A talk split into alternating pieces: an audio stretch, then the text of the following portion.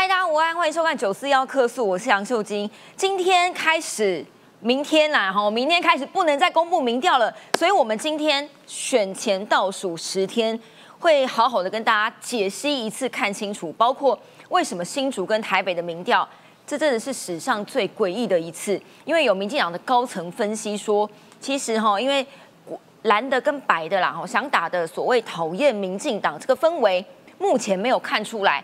所以今晚是选前十天，可能选情都还会有大的变化。最大的变化可能就包括新竹市了。这个大家准备好要追剧了吗？每天大家一醒来就有新的剧可以追。昨天呢，因为周刊公布了十三页的内账，所以昨天下午高鸿安马上就开了个记者会啊。他说这个可能是假的吧，而且你这个内容可能会被篡改过。真的话不要说的太早，因为今天早上一起来，大家又看到周刊了。周刊干脆把所有这个所谓的吹哨者，他有电脑里面荧幕截图啊，咔嚓，二十五个档案，总共五十三页，包括什么鉴宝资料也好啦，出缺勤记录也好，所有的什么应缴账款，通通一清二楚。所以呢，高宏安下午还是要继续开记者会，到底要讲什么？不过这个内账我们看得出来，有三个东西告诉大家。他真的都是真的，因为包括有立法院的盖章，或者是高鸿安的亲笔签名等等，所以这个吹哨者联盟听起来不止一个哎。有一个前助理然后在媒体上面爆料，这个引起网友广大的讨论。这个助理讲说呢，那一些用公积金买的咖啡包、三合一的或者是茶包，都被高鸿安跟他的男友。用吉普车载回家，所以网友就很歪楼，想说，请问到底是哪个牌子有好喝到这样啊？喝不完还要带回家吗？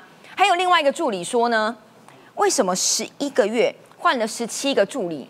哎，一年不到换了十七个助理，哎，这办公室的人事流动未免太大了吧？所以我常常讲，我们可能看的不是事件，好，也不是他违不违法，因为我们不是法官嘛。我们要看的是这个候选人的处事态度，跟他背后的领导统御能力到底有没有问题。所以，我们今天有一个前民众党的党员会来跟大家讲高鸿安到底是怎么样的人。还有呢，这个民调也蛮诡异的。今天的封关民调啊，联合报我讲台北市啊，哈。差很大哎，所以阿中刚刚最新的说法，先跟大家透露，他讲说这个民调很明显就是要把他弃掉，保黄珊珊，但是他呼吁大家说绝对不可能。今天是最后一天看民调，大家跟我们一起讨论吧。四个来宾，今天先介绍。哎呦，明天你就不能来了耶！对，新北市议员参选人左冠廷，秀清好，观众朋友大家好。今天多看他一下了哈，他今天最后一次出现，因为十天候选人也不能来喽。谢谢，给大家多看一下。还有刚讲那个，他说他不是吹哨者联盟，但是他是亲高红安人士，可以这样讲吧？哦，前民众党的党员林冠年，冠年好。秀英姐好，各位网友大家好。还有大家最喜欢的佩姐王思琪，大家好。还有这一位也是明天开始就不能来了耶，在选区可以看到他了哈。这也是新北市议员候选人。怎么突然有点悲伤啊？晶晶姐好，大家好，赶快多看一眼。就是是在媒体上不能曝光，但是外面可以。先跟大家讲一下哈，如果昨天没有追到剧的这个前情提要，这一则新闻大家网友讨论的最热烈，可以仔细看一下那个茶包跟三合一到底是哪里买的，还要被载回家嘞。华姐。高鸿安办公室主任看到媒体快闪进去，立刻关门。现任的也许不便多说，但前助理一肚子委屈。那时候我是报八小时，周六进来写稿子，写了一整天。那后来他就说，我觉得你这个给你给你报一报。高鸿安办公室前助理跳出来指控，过去申报加班费总被高鸿安刁难。帮忙写咨询稿之后，他就跟我说，我觉得你的产品并没有到需要报满这么多的小时。那我那时候就搞不懂，加班费不是应该专款专用吗？我少报了，他帮忙克扣这件事情，并不会进到他的口袋。后来才想，除非他就是会进到他的口袋，所以他才会要压我的时数。按立法院规定，每个办公室每月能申报的加班费总额八万四千多元，若没报满，也不会发回办公室。前助理 A 先生说，当时搞不懂为什么自己的时数总无法如实申报，最后在高办待了四个多月就离职。其中觉得怪怪的事还不止这件。Jack 李宗平就是走进来办公室，就是很奇妙。他们是因为办公室每个月会发茶包，还有三三杯咖啡，他们是要把那些东西用他们的那个手旅车载回家。已经在红海任职一段时间了，累积财富非常的有有经验，没有必要这样吧？没有必要连这种公务资源，而且这也没多少钱，这样子也要抠，就觉得很没有必要，会喝不完啦。那有些大部分有些办公室会说，那我们寄到服务处，高鸿安就直接把他整个整车带回家。立法院每个月发给委员办公室的茶包、咖啡包没喝完的，高鸿安还曾直接打包。助理公费争议连环爆，还传出不少助理抱怨高鸿安惯老板。据掌握，他二零二零年二月上任以来，办公室流动率高，总共就有二十位助理。到底有无克扣一般助理不准报加班费，而让时数保留给特别助理，疑云延烧。高鸿安办公室截稿前没有回应。这个是昨天然后今天如果大家点开周刊又吓一跳，想说哇塞，这个整个电脑档案通通都有哎，总共然后二十五个档案夹，一个一个 file 夹，然后呢里面五十三页的文件，包括有什么五百四十五笔的公积金总账，总共九页，还有薪资明细加劳保扣缴明细十七页，还有助理加班费跟每个月请领的名册，外加加班记录，总共十四页。所以这些东西哈，有人讲说吹哨者联盟，联盟的意思就是不止一个啦，就跟复仇者联盟一样，有很多个。没有秀琴，其实现在啊，高鸿安他整个涉嫌诈领助理费案哦，现在所有的网友很关心两件事。什么？第一件事情就是到底是哪一间的茶包、咖啡包嘛？想知道是哪个牌子的？连这个牌子的 这么好喝，我都把它带回家。但第二个问题更严肃啦，就是说到底高鸿安这整个案子哦，涉嫌犯了哪些问题？我简单跟网友前情提要一下，二十秒讲完高鸿安他这整个状况。二十秒就讲得完哦。简单讲完，简单来说，这个他的整个案子呢，第一个部分就是他现在已经从周刊所揭露的市政发现了他有助理报五万元薪资，可是实际到助理手上是零，嗯，这代表已经不是什么低薪高报哦，是完全诈领助理费，这第一个案子。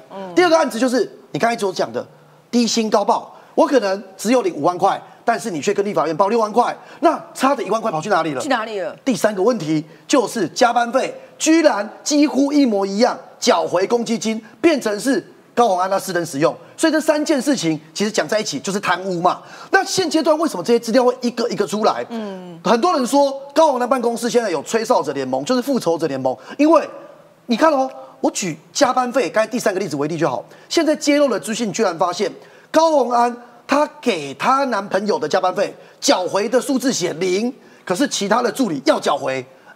哎，那为什么你男朋友的就不用缴回公积金别人就要？所以办公室内部加上过去这六个会起来。高鸿安办公室流动率很高，对对于老板是不满的，所以组成了复仇者联盟。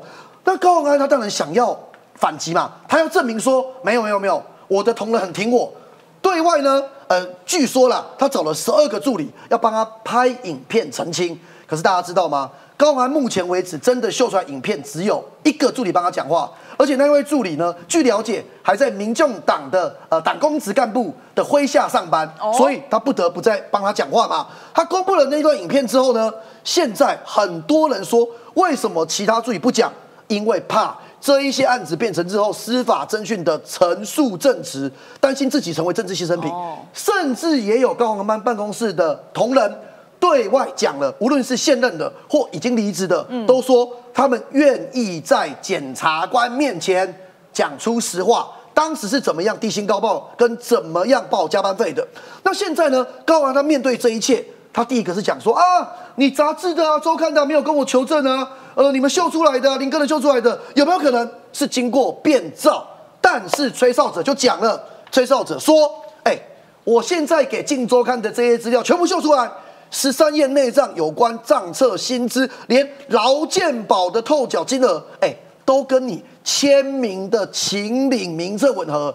哇！我跟你讲，这一今天看到这个《镜周刊》最新的讯息，我觉得这真的铁证如山。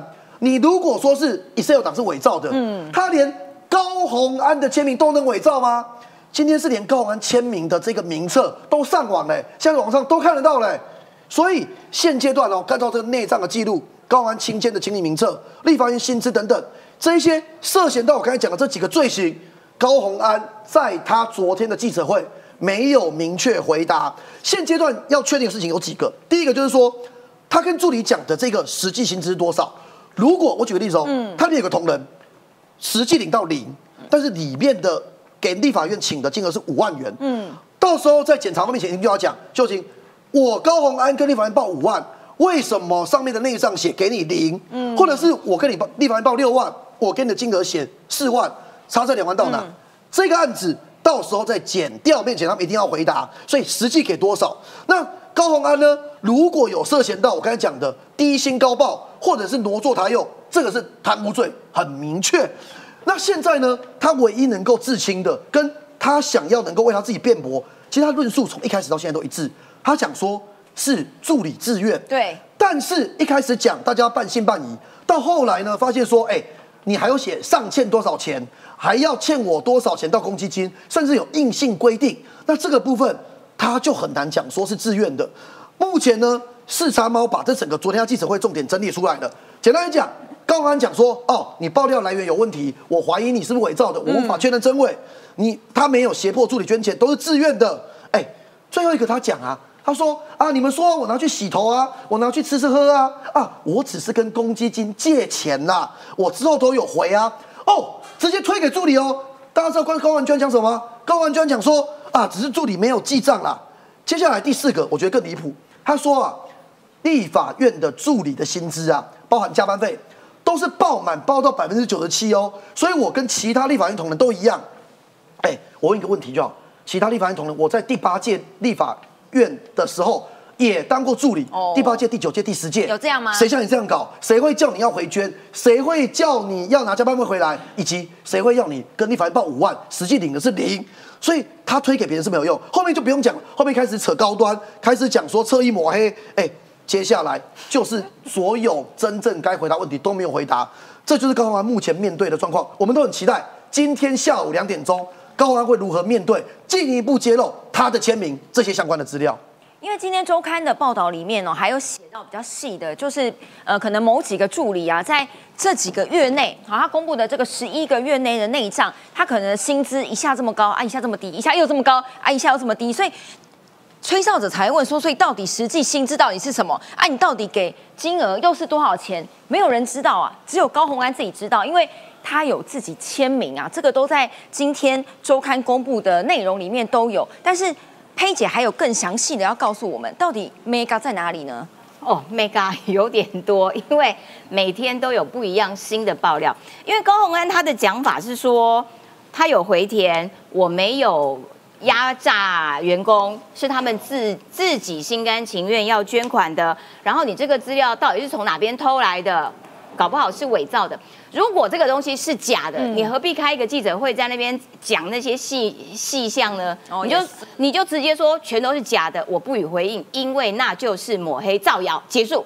你何必在那边哦？那个我有回填，我有干嘛干嘛？好，那刚刚回谤。所以可见这个东西是是可信可信度很高嘛？因为现在看起来已经浮上台面的这些证据，它它的细账呢，每一笔是包括连发票都有，而且发票上面还有用笔。注记说啊，这个是委员请谁谁谁吃饭八千零六元，后来还给委员九千元嘛，等等的。所以每一笔账目其实都非常的清楚而细致，你这个就很难去狡辩。那如果你今天说，我刚刚我跟你讲，我私用的我都有回填，不对。如果你有回填，你为什么要去跟公积金请款？这个逻辑就不通啦。你既然要回填，因为你吃掉了，那我为什么要拿着这个发票？去跟公积金报账，拿了钱出来之后，然后我再回填，我又不是二百五，我有神经病吗？嗯，所以你显然就没有回填嘛，不然你就拿一个回填的证据出来跟大家说，我跟你讲，其实我真的有回填，然后你就说啊，那个助理没有记账，助理的账记到如此的细致，他会没有注记委员回填吗？怎么可能？我比较好奇的是，为什么那个薪资可以薪资一下高一下低，一下高一下低啊？薪资因为公费助理立法院拨给每一个委员。的总额每个月四十二万六千块，对，所以你所有的助理必须要他他要吃到饱，他要吃到四十二万六千块，嗯，因为那个是免费的嘛，反正国家出钱啊，对，所以我就一定要报满，不拿好，那可是因为呢，我每一个这个呃我的员工的人数，因为流动性非常的大，有一些呢，他可能。我我讲，我跟他面试的时候，我跟他说四万，然后我让他报五万。好，那整个总额可能还有一些 quota 才会到四十二万六啊。那个时候怎么办呢？啊，我就用李中庭的名字来把那个尚未额满的 quota 给爆满，所以这就是为什么会看到说李中庭唯一一个助理，他的薪水是浮动的。他在这个三年当中，一共六个会期，他每个月的薪水都不一样嘞。他第一个月拿四万多呢，然后第二个月就拿三万呢，哎，突然间被减薪一万多，然后下个月又拿六万了，又加薪了两万多，然后再下个月又拿到三万，又被减薪，就是他上上下下浮动，这个这个十分的剧烈啊！为什么浮动成这样？因为我每个月的总额就是要四十二万六。那没有到的，我就用李中庭，所以他有的时候 quota 的差距是三万，有的时候差距的 quota 是四万一，有的时候差距的 quota 是六万，所以李中庭的薪水就就呈现每个月不一样的状态。那现在高宏安的讲法是说，哎，那个报账啊、加班那些事情我都不知情，因为都是助理去报的。结果现在这些资料清清楚楚，谁签名，而且要委员亲自签名哦，谁签的？高宏安。高鸿安自己签了之后呢，上面还有一个立法院认证的章，这些都是官方哦。然后你可以说你不知道笔记以及立法院认证的章，你现在说你不知道，总共的这些爆料，刚刚讲说。这是一个复仇者联盟，显然会是复仇者联盟啦，不会是只有一个人啦。嗯，因为你看他六个会期，一共用了二十个助理，所以流动性很大，有非常多的助理其实都已经是离职的状态。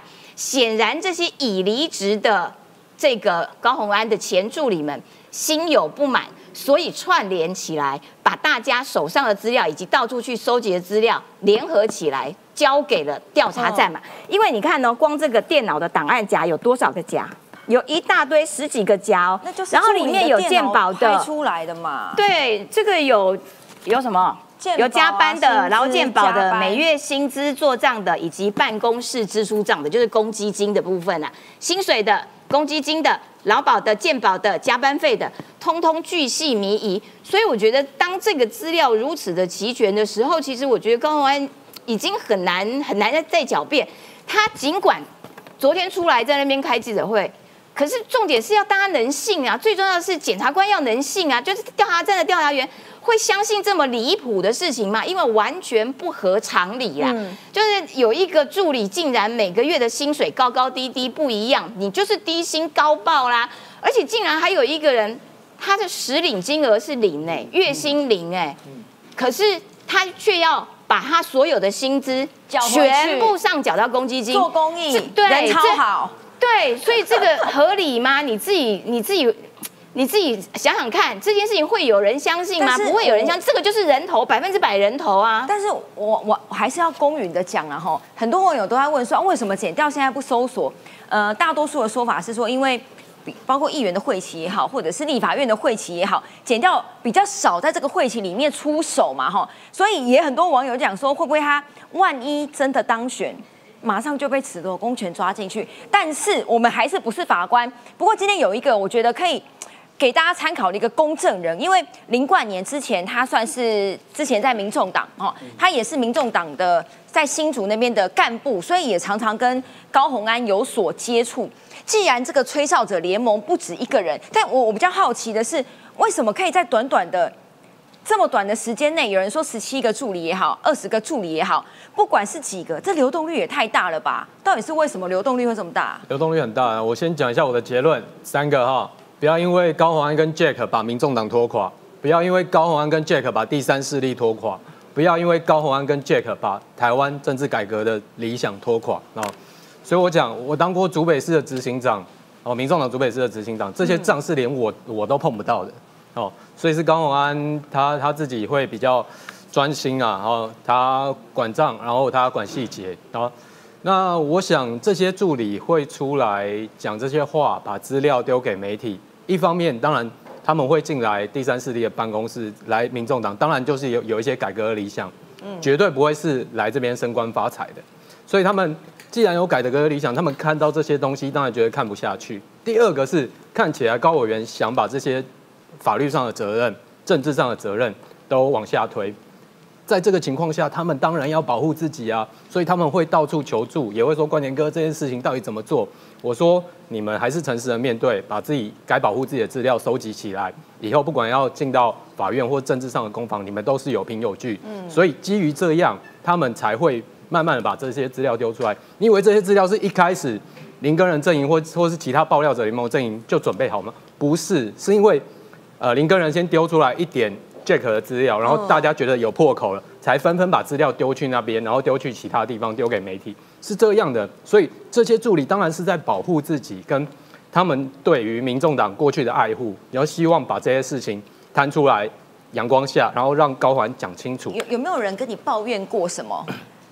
呃，他们的言辞我一开始第一次听到爆料的时候，或是接到这些爆料的资料，我是完全不敢相信。我说这个东西不要让我碰，因为这个东西说实在只有 Excel 档，只有一些这个声明，所以我我认为完全不代表什么。但是后面这个对起来，这些资料既然是有签名的，然后很多人在说，那有些助理跟我这个抱怨说，呃，为什么薪资浮动？有时候就会被扣薪嘛，因为高鸿安把这种军事化的管理，还有这种泰勒化的生产线，完全科技业把科技业放到这个 这个这个这个政治行业里面哈，所以。我们写一篇文章，有时候是不是要想收集资料，对然后写得好？当然，老板给我们鼓励，我们觉得这个太好了，这个有使，我们是因为使命感来做这些事情。可是高委员是因为哦，你这个东西写的不好啊，我觉得不值这几个小时啊，所以加班费不能给你报。这对我们来说就非常大的打击嘛，对不对？对这些助理来说，我们非常期待老板给我们一句赞美，哦然后一句关怀，说你这个东西写得好，不是说我做了半天收集资料，然后绞尽脑汁，然后你说这些东西不值四个小时，你只能报两个小时，没有感情啊没有感情，哎所以你报两个，譬如说啦，报了两个小时之后，可是这两个小时要回捐，是不是？对对，这这两个那就是一直在做白工。对啊对啊，所以助理不爽的就是这一点嘛，吼。对想说我做这么辛苦，然后钱还要送给你，然后还要被你扣两个小时。可是我还有另外网友质疑的点啊，茶包拿回去，哈，是不是什么牌子多好喝，这是另外一件事。但是我们要看的是。有人要节俭成这样，我看很多网友留言很好笑，就是这是客家人发挥到极致吗？我不知道他是不是客家人啊，只是说这个代表了某一个候选人，或者是你可能未来要选他当一个市长的人，处事态度是怎么样？我看到有一个网络上的梗图，也蛮讽刺的。他就写说，如果新竹市府的员工未来想要缴公积金给市长的话，欢迎投给高虹安。哦，这种事都出来了，所以个性上，就你认识的高红安跟她的男朋友，因为是我刚刚看那个助理爆料是说他们两个一起开车把他载回去的啦，这么节俭哦。呃，这个我是后来我是最新消息才知道。那 Jack 他，我跟他碰过几次面，他真的是蛮神秘的，连我都不知道他真实身份是是怎么样。因为呃，洪安是今年大概五六月才接县党部的主委，嗯，那我就看过 Jack 几次，我连他的职业，连他的本名都不知道，所以但是我只知道他有关选务，有关党务，所以 Jack 低调成这样，那我其实从头到尾都呃不知道他们是男女朋友，可是有些接把就后尾是地方记者，他们一看就知道哦，你不觉得他那个是她男朋友吗？然后就直接去问。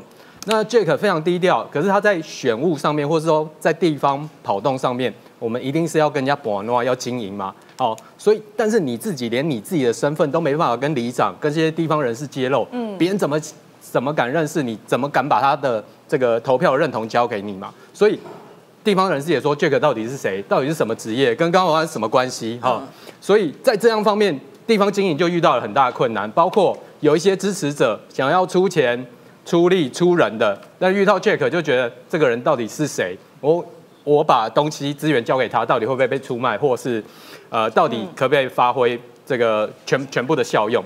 所以 Jack 真的是对我们非常低调，然后对地方也非常神秘，所以。在这个情况下，有一些里长啊，有一些地方人士就会觉得，好像真的是不接地气。就算我要支持，我也找不到地方支持，往往到了 Jack 那边就停下来了。所以你们也接触不到高红安就对了啦，就是先过 Jack 这一关，才有红安这一关就对了。对，有些地方人士就是这样想的。对，这实在太奇妙了。所以我看哈，我觉得看态度啦，但是也要看民调。这个民调呢，前立委林卓水说，新竹市是史上最强的民调奇迹，因为今天是封关嘛哈，所以我们就不止一家了。最近最新的这几家给大家看一下，联合报做的民调哦，这个是八号到十号，都还不是周刊这几天密集的爆料的时候，所以呢，八号到十号，这个 TVBS 是九号到十一号，再来中广盖洛普就是赵少康的民调，八号到十一号，哈，这一段期间做出来呢，联合报还是高虹安领先沈惠宏一点点两趴。国民党的林根人十九趴也不低了，比之前高一点哈，但还是第三名。TVBS 的民调是三十三趴，高虹安依旧是第一名呢。沈惠宏二十八趴，好也差一点点。林根人十九趴，中广的民调高虹安还是第一名哦，二十五点六趴。然后呢，沈惠宏落后三趴，二十三点三八趴。林根人十七点三五趴。所以在这样的框架底下。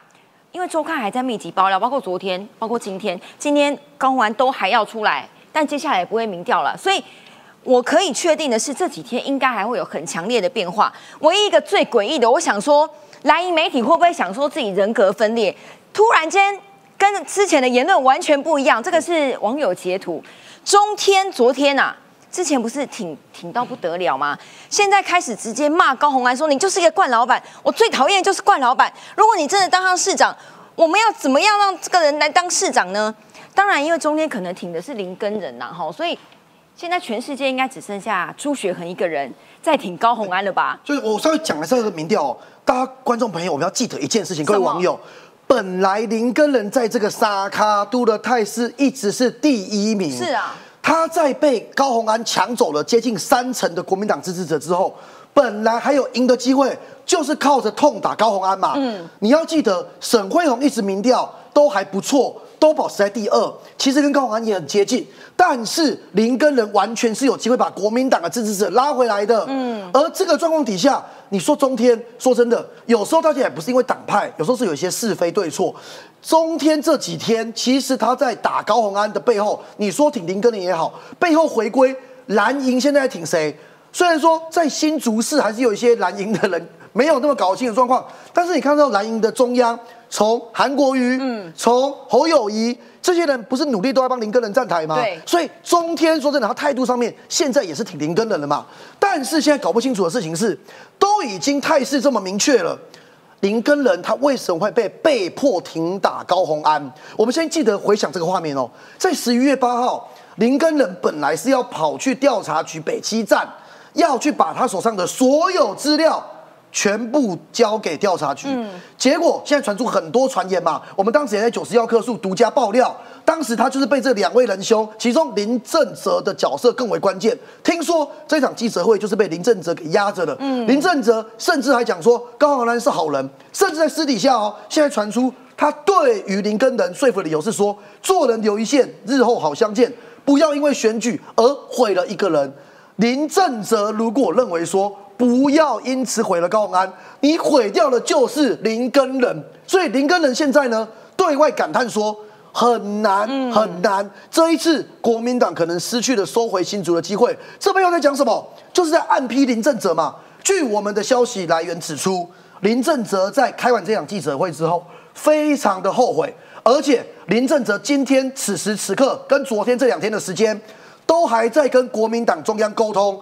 林根人希望把资料交去给剪掉，后悔收手，后悔收手。我跟大家报一个料，林根人很有可能在这两天一样会把资料拿去给剪掉，原本要拿的资料，而且他现在还在沟通，而目前。我觉得党中央，你谁做主，谁出来讲清楚，是谁还在党林跟人这件事情，在新竹都已经传得沸沸扬扬。我卓安婷都知道了，这事情瞒不了别人的，所以林跟人才会对外讲嘛。国民党失去了收回新竹的机会。当你林正泽说不要呃留做了留一线，任何条件，不要为选举而毁掉了一个人，背后在讲的就是你不毁了高鸿安，你就是毁了我林根人。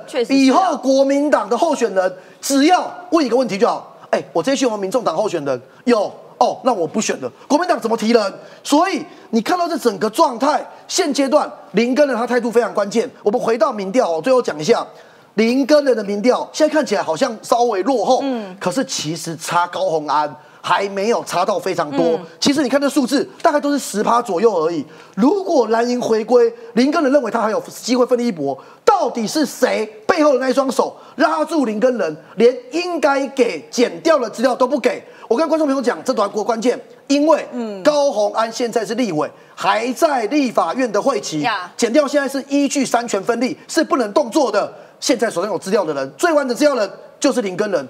林根人，你还是要实行你的正义跟良知，赶快把资料给剪掉吧。所以如果这两天真的给剪掉的话，这十天因为大家看不到民调，选情可能还会有，嗯，怎么样怒火中烧啦，哈这些变化。但是这个有没有法律上的问题？因为法官还没判，好，我是说我们真的都不是法官，只是这样看起来，又对照这样的民调，大家都想说，哦，新竹市的人是完全没有在在乎这一切的案子吗？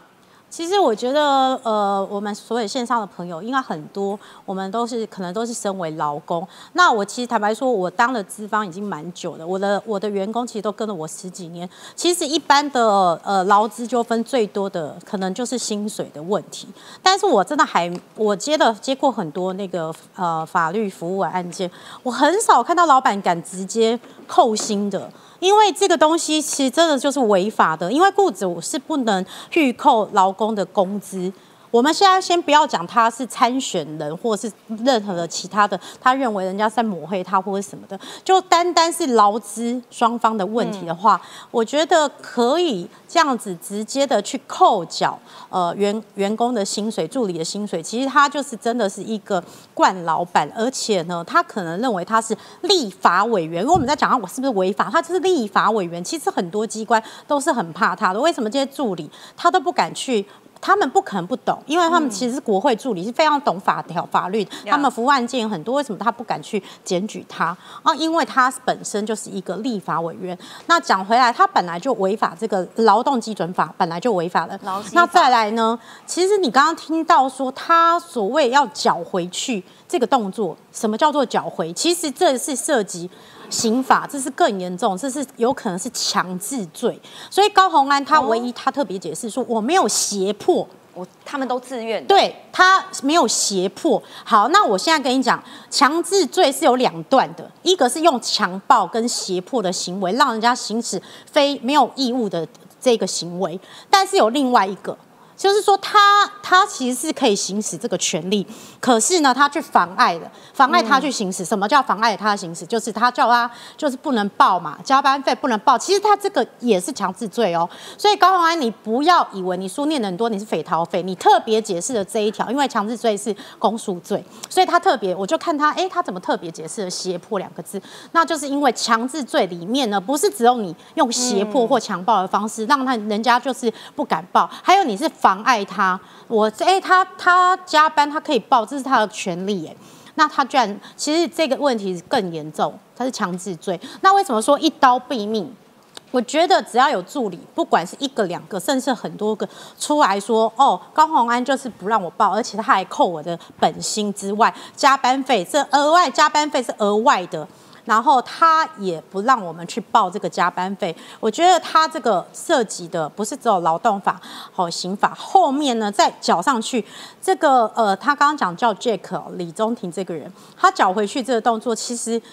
很微妙，这个后面背后是不是有涉及什么金主啊？他是不是要去游说这个法法令、法条、法案？哦，这个倒是大家没想到。对，所以他才会去做这个动作。我去那边，然后不用钱，然后钱还可以捐回去。嗯。这不觉得很奇妙吗？这一般我们看那个影集，美国和很多助理可能那个法案就是这样，他推动为了推动这个法案，他就要捐钱去给这个国会议员哦，就是立法委员。那现在这个里面是不是有涉及这个？这是后面更庞大的利益。如果你说他不领钱，然后去那边当白宫，那你觉得他怎么那么傻那么笨？没有，其实他也不傻也不笨，他一定有。我想问廷伟，嗯，因为。呃，这个其实已经打了一阵子了哈。对，这个民调其实虽然不是最新，但是最晚都做到十号或者是十一号，几天前。为什么？这个民调我就是不懂，为什么？高虹安还是第一名？我认为说之前嘛，大家他从他的学历开始，然后到他现在助理费，大家都觉得说可能很很多年轻人可能不在意，就觉得说这个只是选举一时的抹黑。可是不好意思，如果今天他不是他的助理做这些呃出来站出来说话的话，不会有这件事情。那之前其实没有证据，那到现在。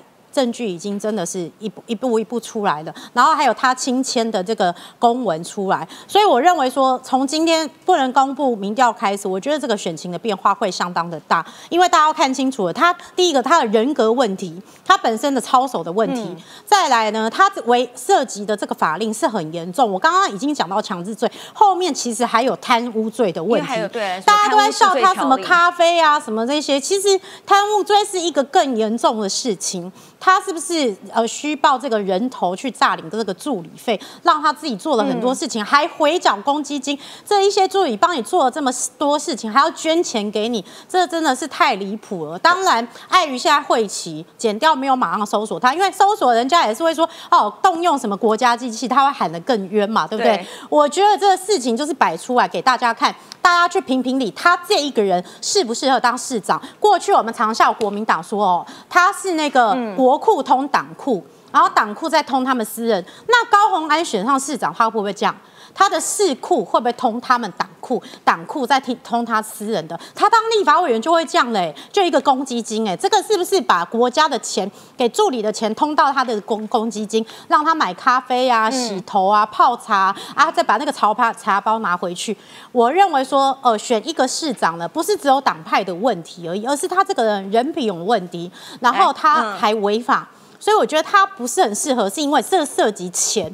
如果他把以后把新竹的市库整个通到呃党库去啊，再通到他私人，我觉得这个选他应该是不是很适合。我可不可以补充一下下？因为我刚刚看到邱毅，各位记得邱毅是那个没头发的邱毅吗？邱毅都在骂了，也就是说邱毅都都觉得哇，你高鸿安才短短的两年立法委员的这个历练，然后你竟然做了这么多事情，他觉得实在是太不可思议，连邱毅都跳船了，各位，你说这件事情你说情。邱毅上一次关注的人是阿扁，好对照阿扁，他觉得这个年轻人怎么这么的是 这么厉对，害？就是有法律的问题，然后也有劳工剥削的问题等等，然后他就觉得说光鲜亮丽的外表下包含着这这些压迫、剥削的血汗行径，真的很令人痛恨。因为之前很连多人邱毅都讲受不了呃，会不会把富士康什么血汗工厂搬到新竹市府？但冠年对于新竹的选情比较了解了，我们从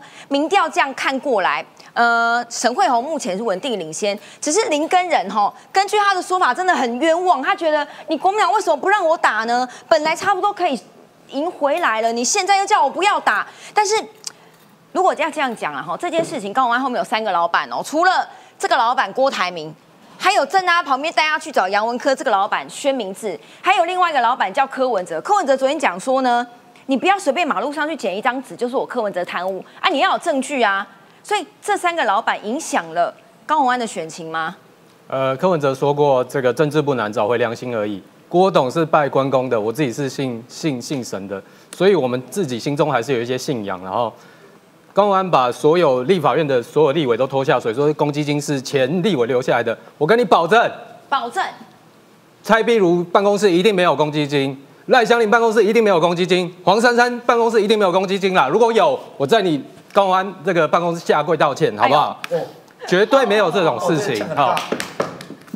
我自己我知道黄山办公室的文化嘛，他自己拿特资费出来奖励公务员，这是一个老板给我们的关怀跟使命感。有这种老板，我们才会认真做事。所以我觉得高虹安完全没有从他三个老板上面学会怎么样做人，怎么样做事。我认为林根人办公室其实还对那个高虹安有一点仁慈。他们要把这个资料送去北基站的时候，当然北基站一定会秉公处理、秉公调查，他们会说这个资料交出去，高虹安就真的坐牢了。所以他们其实自己内部团队有说，到底要打还是不打？如果他真的退选或真的承认，那这个资料就停下来。嗯，所以我觉得林根人其实还是说他大人哥真的还是有一些道理。那他对于这件事情当然是公归公，私归私，可是我觉得他他们团队里面还是有说要收手还是怎么样。那现在看起来铁证如山的。我不，我觉得现在不管怎么样，呃高委员都还是要面对司法上面的判决，所以我觉得新竹的这个选情还是有变化了。对了，还是有必要，因为剩十天嘛，哈，就看您跟人想不想要把国民党的志气再把它打回来。只是现在全台湾的选情到底怎么样？我之前讲，反正这一次开票就看五个地方了：苗栗、新竹、桃园、台北、基隆，就这五个关键地方。民进党的高层怎么看？在我们讲解之前，先给大家看一段。我觉得国民党的士气，哈，除了林根人之外，哎，都被打掉了，是不是啊？所谓蓝白河，你把自己人。都牺牲了。昨天有一段，这个也是网友一直在转传的。高雄的柯志恩，哈，虽然民调差陈其迈很多，只是呢，他跟江启臣两个人在扫街，他们扫街的地方叫做大呃大美大美容啊，旗山，然后大树这三个地方。结果呢，扫到美容的时候，好像是什么设备坏掉，他跟江启臣在两边聊天，就把国民党讲的好像已经输惨了。看一下。以前都蓝的，高道和中龙什么？高吉啊，高吉你家，基本无啦，这里旁边那个，对啊，这些上蓝的都是其他的，都是蓝的，都是蓝的，其他的花呢哈，原住民都是蓝的，现在都不行。二十年没有执政哈，很漂亮。我黑板份妈妈是啊。我无因家你讲，我较无咧讲安尼咧。哎，你哎，你代表是给问哟？呃，我这个没有问题，我不不能这样讲啦。这是应该蛮稳的吧？不能讲没有问题。蔡上的排场还是很大。哎，要小心的，我觉得要小心的，因为哦，台中跟高雄一样，都有县区跟市区的问题。哎，空气就坏。这几天我们台中也不好，不是国民党的，我们看的都心疼起来了啊！你知道这几个地方在哪里吗？我先讲一下，当时哈，二零一八年韩国瑜在这里拿了多少票？他们现在所在的地方叫做美浓，那个时候呢，韩国瑜在这里拿了六十一点零九趴的票，六十一点零九趴哦。然后他们从岐山扫过来嘛，岐山那个时候韩国瑜拿了五十二点三四趴，这就是为什么他们两个站在街街上，然后看到。没有人跟他挥手，两个人才心有戚戚焉，在那边互相安慰起来。所以国民党的士气到底怎么样？民进党怎么估的？好，在讲北台湾之前呢，刚刚中台湾就证明一件事情：卢秀燕的市长换人，空气换新，破功，江启臣认证。好，刚才那个影片的重点就是这样。好，我们现在回来讲哦，其实前一阵子呢，曾经有一度民进党的选情比较悲观的状态。嗯，国民党人是有人讲说，哦，他们可以选到二十二县市，赢十八个县市。民进党只剩四个，可是现阶段我觉得整个社会氛围有彻底改变。为什么这样讲呢？我先第一个改变，国民党在过去这段时间想要营造一个氛围，叫做讨厌民进党大联盟，对，包含加入民众党，包含加入一些无党籍人士，这个氛围有没有成型？我先讲结论，结论是讨厌民进党没有成型，选前剩十天，为什么我敢讲没有成型？因为在四年前，二零一八年，当时的蔡英文总统的支持度，嗯，跟民进党的支持度，都比现在低非常多。四年前的蔡英文总统支持度只有两成多，嗯，此时此刻是破五成，嗯，而民进党的支持度现在比起四年前也多了大概十趴。所以这个讨厌民进党的氛围，当没有澄清之后，联席要秘书长讲得很清楚了。我们现在民进党的南部四个县市，包含屏东、台南。高雄、嘉义相对稳健，那北部有三个县市，现在真的是非常的紧绷的状态。它所有的三个县市是哪三个县市？就是民进党执政的县市，最北基隆，中间桃园，南边一点新竹。嗯，这三个县市没有到开票。都没有人说谁会赢谁会输。真的，基隆现在状况真的就是五五坡，最大一个利器就是林佑昌市长过去八年的政绩，而现在林佑昌市长跟蔡世英在地方就是用延续林佑昌的执政，但是谢国良也不是省油灯，虽然谢国良也被揭露一些，哎，不管说金星案啊，还是说呃最近有一些土地的问题，可是因为谢国良他成功打他是小爱爸爸的这个形象。年轻人确实很多人对于谢国印象不像是以前我们认知的，好像纨绔子弟那样。所以现在他年轻人是蛮强的，在基隆就打成了五五坡。那现在就林佑昌市长的政绩可以延续，是基隆可不可以获胜的关键。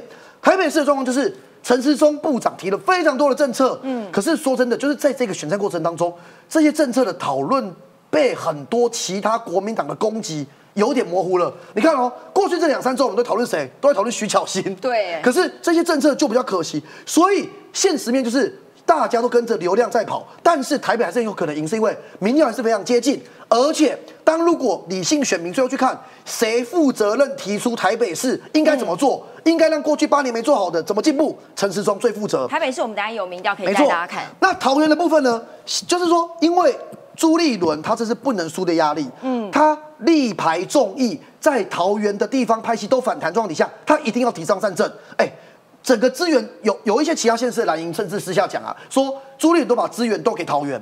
那这个状况底下，你这么多的资源，你是有不能输的压力，甚至有人直接讲哦，桃园的胜败会关系到朱立伦的下一步有没有未来。对所以这也是不能输啊。桃园对民进党来讲也不能输啊。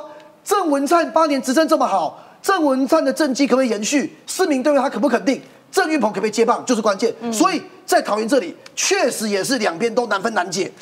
苗栗，我就知道很很很有趣了。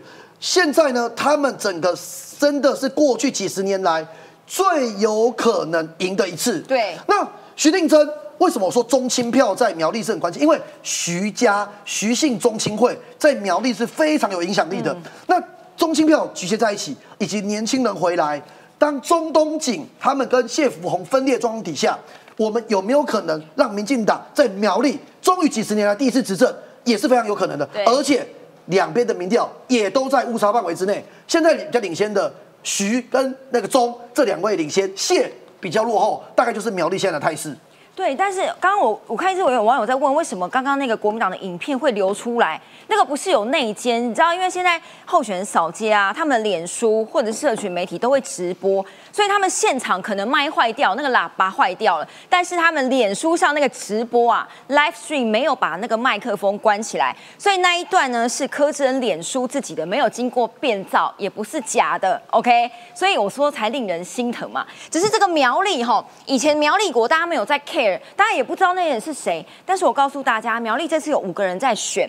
呃，佩姐手上有一份最新的民调，哦对其实除了刚刚讲三个人，就是中东锦、谢福宏国民党提名的，还有民进党的徐定珍之外，哎，其他的包括时代力量的候选人，他每一次我看民调下来，大概都是有九趴到十趴，哎，所以这样的选情、这样的民调会左右到最后得票谁赢谁输吗？苗栗这一次还蛮吸睛的，然后这个时代力量的候选人刚刚提到说，哎，他的支持度到大概都在九趴十趴。其实时代力量这一次在苗栗，他们攻中东锦也攻的还蛮蛮带劲的，对，那个力道还蛮强烈的哦。所以看起来每一次的这个呃排名，大概就是中东锦会民调最高，然后第二个大概就是民进党的徐定珍，对第三个其实就是时代力量，而国民党的谢福洪，谢福洪都只有个位数字，然后谢福洪都排在第四名，也就是说，嗯看起来在这个 呃。国民党蓝军应该比较多的这个地方的人的国民党，还是跑去支持了中东锦。那你看，这是最新的一份民调哦，中东锦现在是二十三点一趴的支持度，但是跟民进党的徐定珍二十二点六趴，哎，真的只差零点五趴，哎，差零点五啊？对，这个零点五就不能说是差，就不能说是差，应该就是平手的状态，因为你正负误差有三嘛，你这个只有零点五，这个其实双方就是这个平手。但是值得注意的是，还没有表态的人有高达三成，也就是说这三成到最后他们会去支持谁比较多，这件事情就变成了胜负的关键啊、我在一个场合听到。呃，民进党苗栗的操盘手，我刚特别讲时代力量的宋国鼎，为什么呢？因为他们现在呢，很多的绿营在操作说，如果要把票投给时代力量的，这一次先投给民进党，所以我才说这样的效应在地方如果有发酵的话有一点，哎，我这九趴多会流到民进党去，哎，我认为多少会流流过去民进党这边，因为他的确是最有拼面的一位嘛。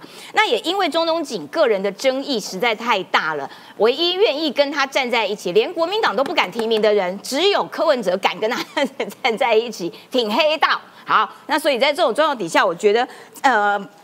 呃时代力量宋国鼎啦，还有这些到目前为止还没有表态的，应该到现在没有说我要支持中东锦的人，我认为其实他们都很有可能支持其他的人啊，哦因为中东锦的表态率是最高的，他的看好度也是最高的。在这种状况底下，我觉得呃，中东锦大概也就是天花板了，其他的这些票很有可能到最后为了防止苗栗会出产一个这个。有西瓜刀前科的这样子的一个候选人的话，我觉得票可能到最后的确会有一部分集中到林进党，因为他是最有胜算的，最有机会打败中东锦的，所以这个是封关的民调，也因此为什么苗栗让大家觉得哇，这个是这一次的高度戏剧张力很强啦，也因为苗栗是从来没有过政党轮替的一个县份，那能不能够在这一次达成这个政党轮替，然后也避免掉说啊有西瓜刀，有这个呃杀人未遂前科的这样子的人当县长，我觉得这对苗栗的县民来说是一件非常重要的关键。因为蔡英文总统哈，他是党主席嘛，他去帮不止苗栗哦，史上最有机会的一次。蔡英文也说，台北市是民进党史上最有机会的一次。所以到底为什么陈时中现在提了很多政策，大家都还是在关心蒋万到底有没有戏骨经验？来看一下今天最新战况。因为现在的台北其实就像一个闪亮的恒星，却即将被黑洞所吞噬。而在这个黑洞里面，已经吞噬掉三加十一的真相、疫苗采购的合约，以及一万多条染疫同胞的宝贵生命。所以我没有办法眼睁睁看着这个黑洞再把台北市所吞噬，让这座城市看不到光。他的目标是什么？我实在听不清楚了哈。这就好像我在辩论的时候就感觉到又来了哈。那如果问很多的人，他在问这个问题，很多人都说你烦不烦呢、啊？一直蒙一直蒙，啊，你一直在攻击，啊，我也再三跟他解释过了。那你要从我们的解释里面讲不合理的地方嘛？好、这才是一个所谓的一个对话。这两个人哈，最近纷纷请出老婆哦，打夫人牌、温情牌，只是真的只剩下十天了，也等一下带大家看民调。但是今天呢，这个是口译哥啦，我们的好朋友赵怡翔，他贴出来，因为他英文很好，你知道，看英文文件根本就行云流水。他又找到了一个 bug，他说蒋万安这个律师事务所之前在所谓戏骨的。多次帮中国企业借壳上市，他的意思说，他质疑说，你这个就是帮中资企业上市，等于你的戏股经验吗？哎，蒋万安也是被两个人双重打脸，双重一个是台北市议员候选的赵怡翔，两个都好朋友；另外是台中的市议员周永红。哎，两个双重打脸，我观众朋友一个一个讲哦。我先讲赵怡翔的，赵怡翔是打脸蒋万安什么？当蒋万被质疑说，哎、你之前律师事务所都在帮中国企业做事，哎、是不是有中资的疑虑啊？如果有一天你当台北市长，哎、会不会也跟这些中资勾勾顶？蒋万回说，哎、这都符合美国的法律啊，美国政府都不担心了，你们经常担心什么？口译哥赵宇翔就是找出了美国政府很担心的证据去打脸蒋万安，为什么会这样讲？他所属蒋万安当时所属的律师事务所，做了很多业务是中国企业借壳上市。什么叫借壳上市？观众朋友，我简单讲，美国的金融管理的机构对于任何国外的资金要来 IPO 要上市，非常严格，一审、二审、三审。对对而且很多有国安疑虑的是不能让你进来的。结果，口译哥他们发现。这一间律师事务所在两千零八年金融危机的时候，甚至有帮忙很多企业，中国企业哦，趁着美国的企业的体质虚弱的时候，趁机入主，在当时的金融管理没有这么严格状况底下进去了，把公司吃下来了。所以某一间公司本来是经营项目是 A，结果变成是 B，变中资掌握，掌握了之后你就好好经营吧。嗯，没有好好经营，吸金，把美国人的钱，把全世界的钱全部拿来之后，把股份卖掉，撤走。所以导致很多美国企业损失了几千美亿美几千万上亿的美元，而美国的投资人巨大的损失，甚至哦三年之内还挪用五千九百万的公款，这些事情美国政府跟投资人全部都在提告，所以绝对不是蒋万安讲的美国人不担心，你讲担心什么？这两个谬误吧，第一个谬误，哎。关心美国人担不担心是一件事，台北人担不担心嘛？看起来很担心。第二个问题，哎，美国人也担心呢，还提告了。好，就算你说什么中国不要抹红什么也没关系，我姑且当成你在美国这间事务所好棒棒、超厉害好了。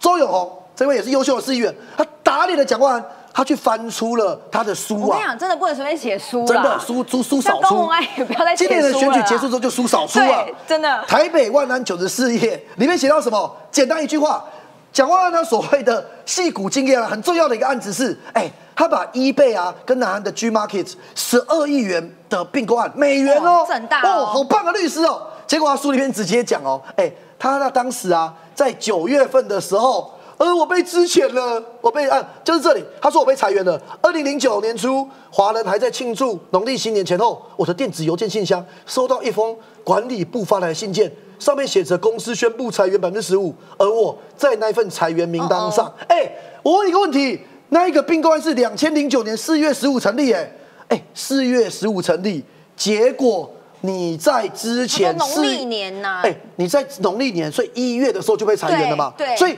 你在并购成功前三个月被裁员，你也可以把这讲成你的政绩。所以双重打脸，第一个打脸是美国很在乎中国的问题，第二个打脸是你的政绩，你最厉害的戏骨经验根本不是你在那的时候弄的，你已经被 fire 掉，离职了啦。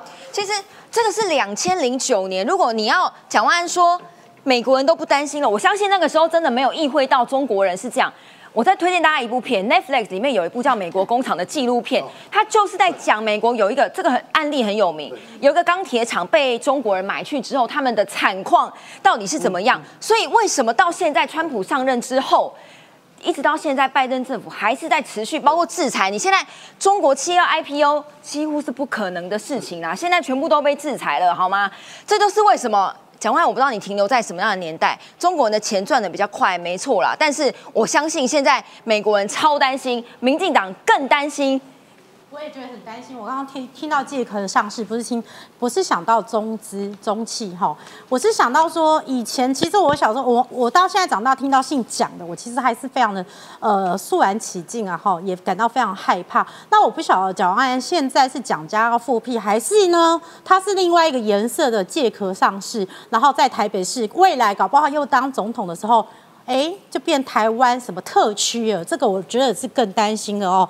那我现在在想说，这为什么说呃，我其实呃礼拜六的时候有去那个双北凯道的那个竞选场合哈、其实那个阿宗呢，他的人气跟嘉龙在那一天都是非常的好的，那个年轻人来的非常的多、哦。其实我也吓一跳，因为我不知道有这么多的人，然后这么的热情。我们在台上往下看，非常道的那一对，在凯道那一场，那其实真的让我非常的惊讶哈。那我就是认为说，真的是我们的支持者是有归队的这个现象，就是因为蒋万安，你刚刚看他那个那个是诗歌朗诵，我们小时候就是这样朗诵，什么看看不到光。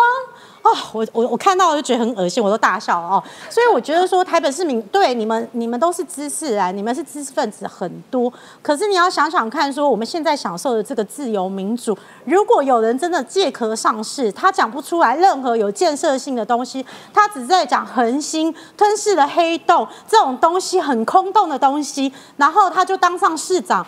他未来到底会怎么样？他都没有讲，他想要建设什么都没有讲，而且呢又被人家抓出来他的什么戏骨经验啊，这种 gay 然后然后再讲出他讲出的证件也是假的，也是也是空，都是空话。我不好意思讲出那个那个字，所以是空话了哦。那我觉得说。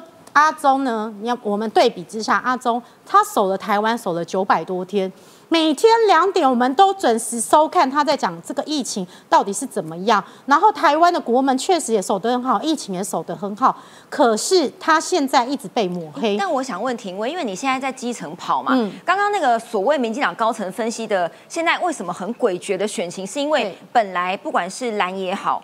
白也好，要讨厌民进党这个主轴，是现在真的没有这个氛围在基层或者是在地方上吗？我觉得我我去地地方跑，像我在三重，那我当时为什么会感觉到阿中整个声量上来了？我觉得要感谢徐巧芯啦，哦因为整个基层基支持者本来是支持蒋万也好也好，潘黄珊珊也好，或者是甚至是在新北是联动的，他可能是支持侯友谊，可是因为徐巧芯的那一番话，激起了他们这个蓝绿本来已经那个很模糊的那个界限、那个意识，所以支持者会回归。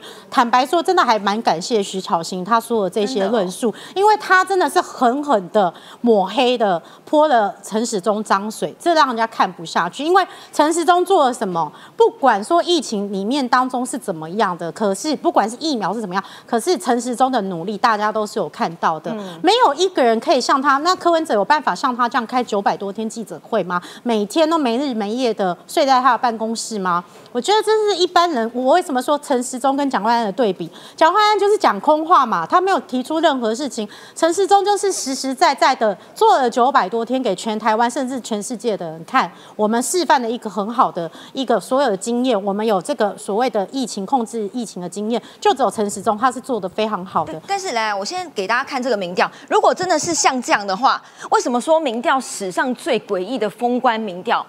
台北市哈，这个是联合报是今天公布的民调哈。我们为了公平起见，各个不同的立场都有。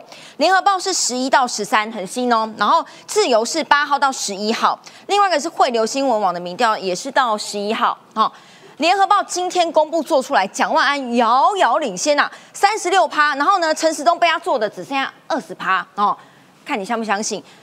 黄珊珊有二十七趴，这个是联合报今天做的。阿中今天大家媒体有问他怎么看这个民调，他说很明显呐，联合报就是要操作弃城保黄。阿中说这绝对不可能哈，跟他在基层跑的状况完全不一样。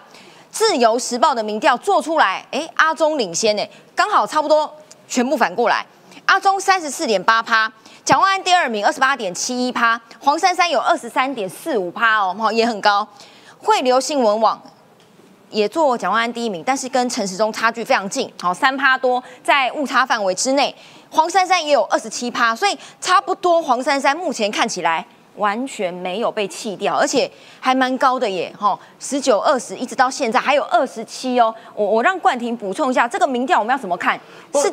状况是现在这样吗？其实你看到蓝绿这一次的民调，居然当差异这么大，而且在封关民调的时候，如果你只看蓝营媒体说的，像联合报，哦，蒋万赢定了，恭喜你赢了。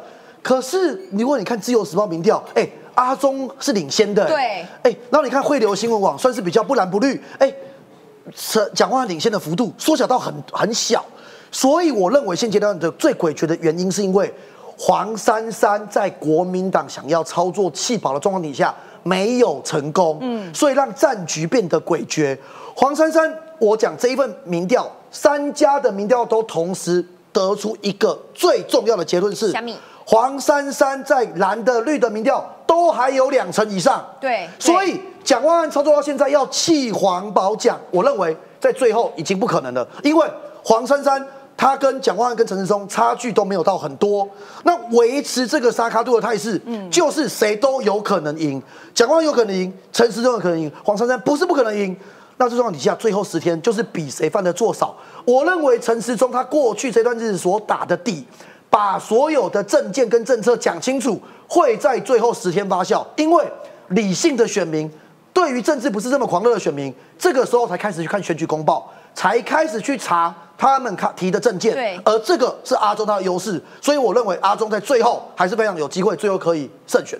我们虽然在媒体上面比较少看到黄珊珊，因为记者可能都集中在台北，就跟这两位了哈。但是现在看起来黄珊珊不容小觑，哎，左右选情的关键就是他，因为冠年之前也有在珊珊这里待过嘛，对不对？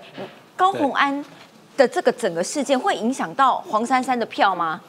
我觉得高安在操作蓝白河，确实影响这个三三的票，不然三三的票还会更高更稳。真的？什么叫蓝白河？不是只有一次哦，这个是竹北市长候选人国民党提名的林维洲，还有这个高鸿安同台唱歌。我们都当过幕僚，选举期间你同场就算了，还同台唱歌，我们幕僚一定都会避避开这个这个情形。还了，第二次一样同台唱歌，这个就是他跟这个呃类似赵少康这种战斗蓝在操作蓝白河，好。这个当然对民众党真正在地扎根、认真服务、有理想性的所有民众党的党员，是一个很大的打击。你在新竹市你有优势哈，你就你就倡导蓝白河。那其他像我呢，像赖香林呢，像黄珊珊呢，像宜兰还有陈婉慧呢，我们都知道第三势力在选单一选区非常难选。可是你为了自己搞这种事情，这是党同意的吗？还是只有你自己为了你跟林维洲自己互相交换，然后蓝白河的政治分赃来做这件事情，这个对民众党是重伤，所以我还是呼吁民众党党员投给你自己在地肯做事、认真经营的民众党党的人。至于高鸿安他自己的官司，让他自己去面对。对，但是呢，我还是要讲新竹跟台北这个民调哈，可能在最后十天都还会有很大的变化。不过接下来你们都看不到民调了，接下来请大家看政策，或者是看大家好好一字一句讲什么。但最重要，请锁定九四幺棵树好吗？每年都有最新的选情哦。感谢大家，明天见，拜拜。